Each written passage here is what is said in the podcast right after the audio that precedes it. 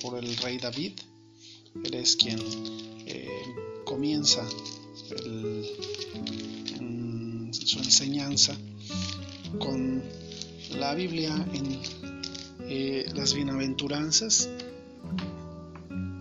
Él habla de esta forma y dice, Bienaventurado el varón que no anduvo en el consejo de malos, ni estuvo en camino de pecadores, ni en silla de escarnecedores se ha sentado, sino que en la ley de Jehová está su delicia, y en su ley medita de día y de noche. Será como el árbol plantado junto a corrientes de aguas, que da su fruto en su tiempo y su hoja no cae, y todo lo que hace prosperará. No así los malos, que son como el tamo que arrebata el viento. Por tanto, no se levantarán los malos en el juicio, ni los pecadores en la congregación de los justos, porque Jehová conoce el camino de los justos, mas la senda de los malos perecerá.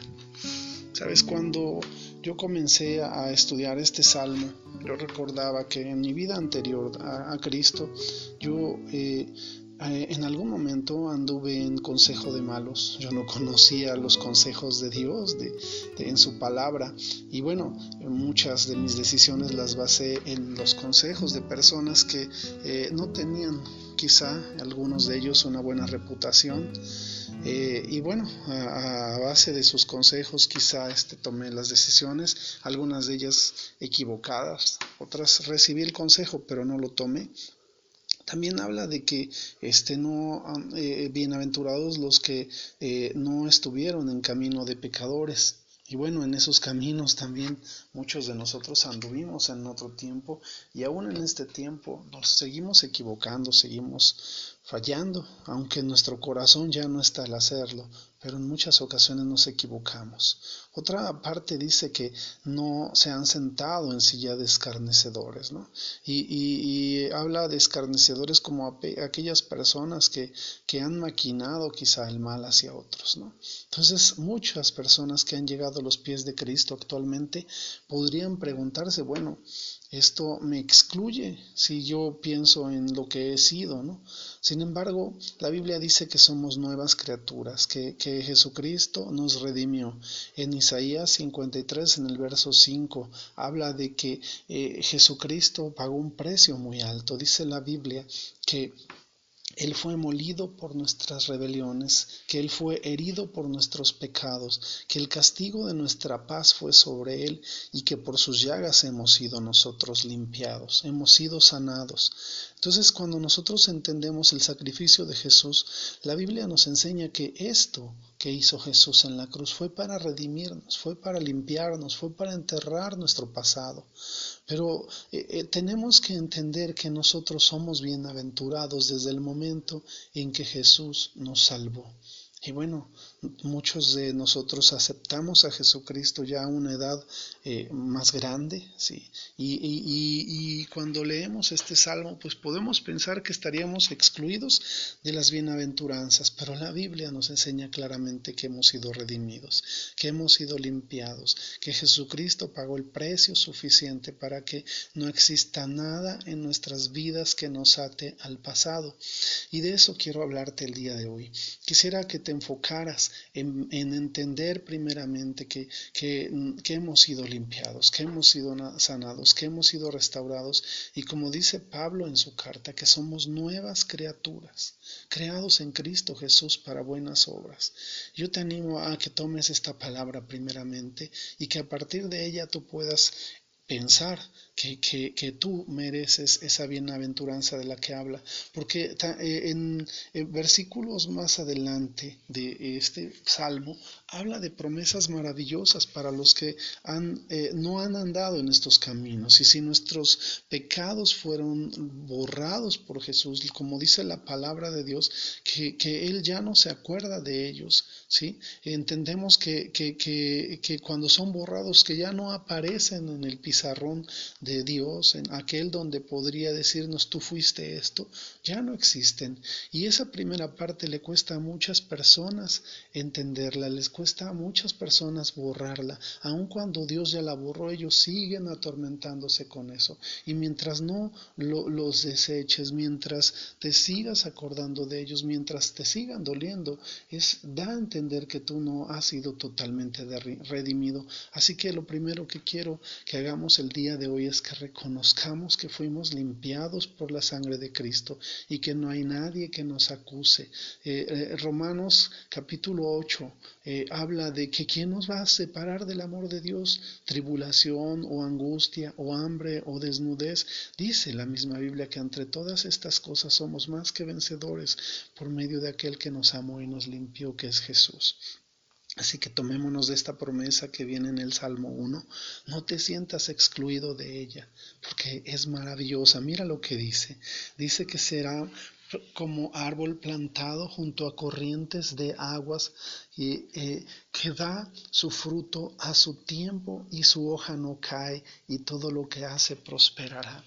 Quizá tú durante este tiempo también hayas estado pasando por situaciones que no se asemejan a lo que la promesa dice, pero la promesa es clara y una promesa tiene un tiempo de cumplimiento. Y ese tiempo de cumplimiento tiene mucho que ver con qué actitud tú estás viendo la vida.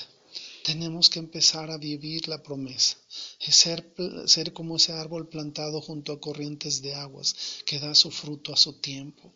Hay un fruto al tiempo, quizá no lo estás viendo en este momento, quizá estás pasando por dificultades, por angustias y tú dices, yo no veo el fruto, porque el fruto habla de prosperidad, el fruto, habla de cumplimiento, el fruto habla de, un tiempo donde, donde hay cosecha.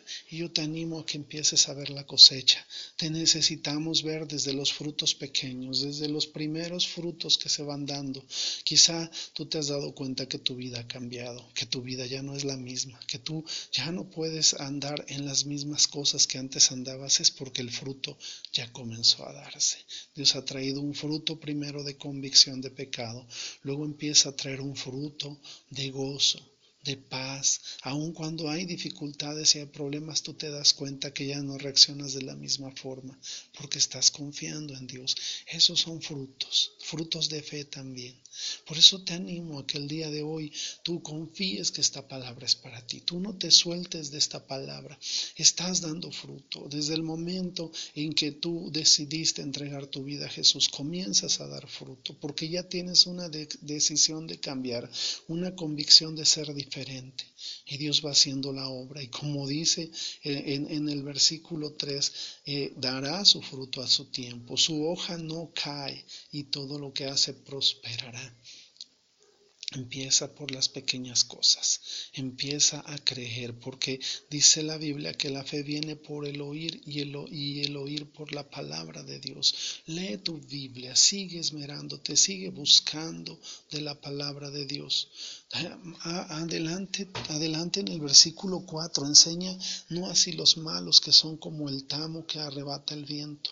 Por tanto, no se levantarán los malos en el juicio, ni los pecadores en la congregación de los justos, porque Jehová conoce el camino de los justos, mas la senda de los malos perecerá.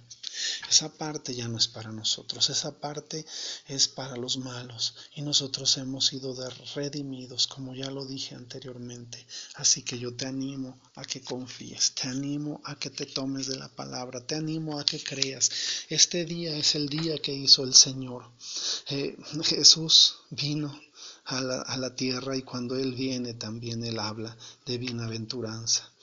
La Biblia en el Salmo 32.2 dice, ¿qué pasa, cuando, ¿qué pasa cuando hicimos en un tiempo lo contrario a esto? Lo que dice la Biblia en este Salmo 32.2 es maravilloso porque dice de esta forma, dice, bienaventurado el hombre a quien Jehová no culpa de iniquidad y en cuyo espíritu no hay engaño. Así que comienza con eso. Bienaventurado el hombre al que Dios le perdonó sus pecados. Yo soy bienaventurado, no sé tú. Yo te animo a que te consideres bienaventurado, a que sientas esa buena aventura. Buena aventura es que todo lo que viene para adelante es bueno para ti. Y aun cuando tus ojos en este momento no vean que la buena aventura ya está sucediendo, ¿sí? ya está sucediendo en tu vida, ya está habiendo cambios, Dios está transformando, Dios está renovando. Y Jesús nos enseña en Mateo 5, del 3 al 11, otros bienaventurados, no solo aquellos que no anduvieron en consejo de malos, sino que habla de que son bienaventurados los mansos, los humildes, aquellos que, que, que, han, que sufren quizá tribulación o dificultad en este momento y comienza a comprender, yo te animo a que que tú eres un hombre, una mujer, un joven bienaventurado, uno, una persona que tiene buena aventura, que lo que viene va a ser de bendición, va a ser bueno, bueno, va a ser maravilloso. Dice, bienaventurados los pobres en espíritu. Qué maravilloso en, Mateo 5, versículo 3 dice, bienaventurados los pobres de espíritu, porque de ellos es el reino de los cielos. Bienaventurados los que lloran, porque ellos recibirán consolación. Bienaventurados los mansos, porque ellos recibirán la tierra por heredad. Bienaventurados los que tienen hambre y sed de justicia, porque ellos serán saciados. Bienaventurados los misericordiosos, porque ellos alcanzarán misericordia. Bienaventurados los de limpio corazón, porque ellos verán a Dios. Bienaventurados los pacificadores, porque ellos serán llamados hijos de Dios. Bienaventurados los que padecen persecución por causa de la justicia, porque de ellos es el reino de los cielos. Bienaventurados sois, y eso lo repito, bienaventurados sois cuando por mi causa os vituperan o persiguen y digan toda clase de mal contra vosotros mintiendo.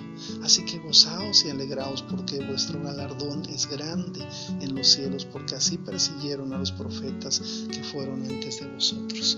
Qué maravilloso es esto. Qué precioso es sabernos amados por el por Dios, por nuestro Creador. Qué precioso es saber que aun cuando vemos dificultades, somos bienaventurados. Así que gózate, anímate. Te, invito a que, a que empieces a ver las bienaventuranzas, porque desde este tiempo las estamos disfrutando. Es un privilegio ser hechos hijos de Dios, ser coherederos junto con Cristo de todas las promesas de bendición que hay. Dios te bendiga y que pases excelente día.